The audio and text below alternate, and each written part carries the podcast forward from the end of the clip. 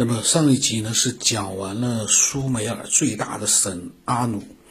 其实西秦呢，他到目前为止啊，一直还都是在讲神话的故事。但是呢，他呢也是和呃一些考古的发现和古代的文字记载碑刻结合在一起。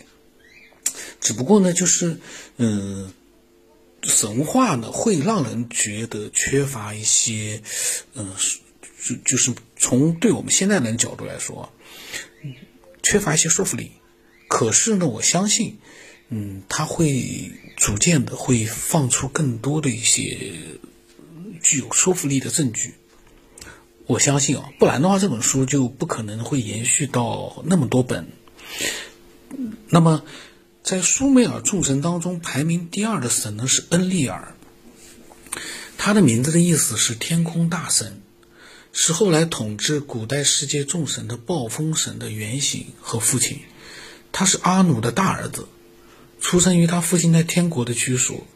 但是由于某种原因呢，在很早的时候他被送到了地球，并且由此成为最主要的天上和地上的神。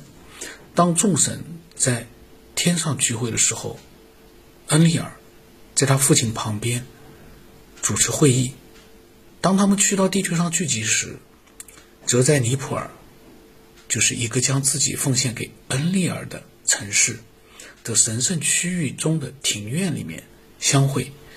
在那边呢，就是有着像山一样的房屋。是恩利尔的主要神庙所在地，它这个像山一样的房屋呢，用的是一个单词一一点 K U 二，它翻译过来呢就像山的房屋，嗯，那么是他恩利尔的，其实就是他的权力范围吧，主要神庙所在地。那么不仅是苏美尔人，连苏美尔众神都认为啊，恩利尔是至高无上的，虽然他排在第二啊，他们叫他万物统治者。并且很清楚的说明，在天国里他是王子，在地球上他是领袖。他向上是天国颤动，向下是大地震裂，地位非常高。然后呢，他们有首诗啊，恩利尔他的命令其深意远，其意深远。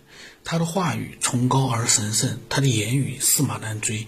他为遥远的将来写下命运，地上诸神愿意在他面前弯腰低头。在天上的天神在他面前，让自己谦卑。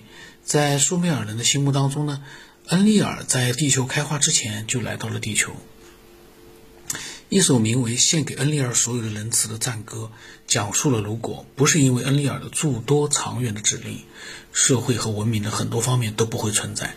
那么他这么写的啊，没有任何城市被建立。就如果没有苏苏美尔，呃，没有那个苏美尔的这个第二个大神恩利尔的话啊，没有他的诸多的长远的指令，就没有任何城市被建立，没有任何居住地被设立，没有任何商铺被建造，没有任何羊圈会出现，没有任何国王被拥立，没有任何祭祀会诞生。那么苏美尔文献还指出呢？恩利尔在黑头人被创造之前抵达地球。黑头人呢是苏美尔语言当中最人类的昵称。在人类之前的这段时期呢，恩利尔将尼普尔作为他的中心或者是指挥部。在这里呢，天国和大地通过某种连接联系在了一起。苏美尔文献当中将这种连接称为天地连接，也有一个英文单词 d u r 点 a n 点 k i。这个呢，可能是他们特有的一个一一个就是当时的文字翻译过来了。那么，并且呢，他们用诗化的语言记述了恩利尔在地球上做的第一件事情，就是恩利尔，当您在大地上标注了神圣的定居点，尼普尔是您为您自己设计的城市，崇高的大地之城，纯粹的您的位置，在那里水都是甜的，您创建了杜尔。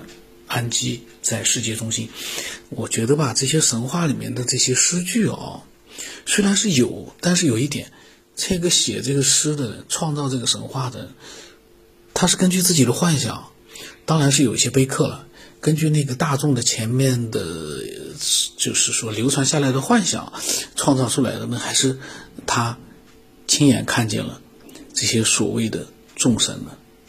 这个我觉得这个问题是。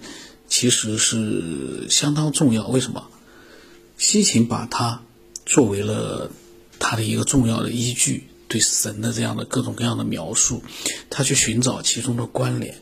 但是如果这些神的继续的这样的一些文字本身，它的立足就不很稳固，就可能是虚幻的，根本不存在的。那么他的这个研究到后来会发展成什么样呢？这个呢，我们看看西行后来他会怎么样去判断这样的一些，呃，所谓的啊打引号的证据，怎么样去思索？我们先看看他现在，嗯，写的这种一些非常怎么讲呢？从了解神话传说的角度来说，他可以说呢，把这些神话跟现实事件呢，他呢。做了一些联系，因为各地的神话，呃，做了联系之后呢，会发现有很多的共通之处，那么都汇集到了苏美尔这样一个目前他发现的最初的这样的一个起源点。那么在那些遥远的日子呢，只有诸神居住于尼泊尔，而人类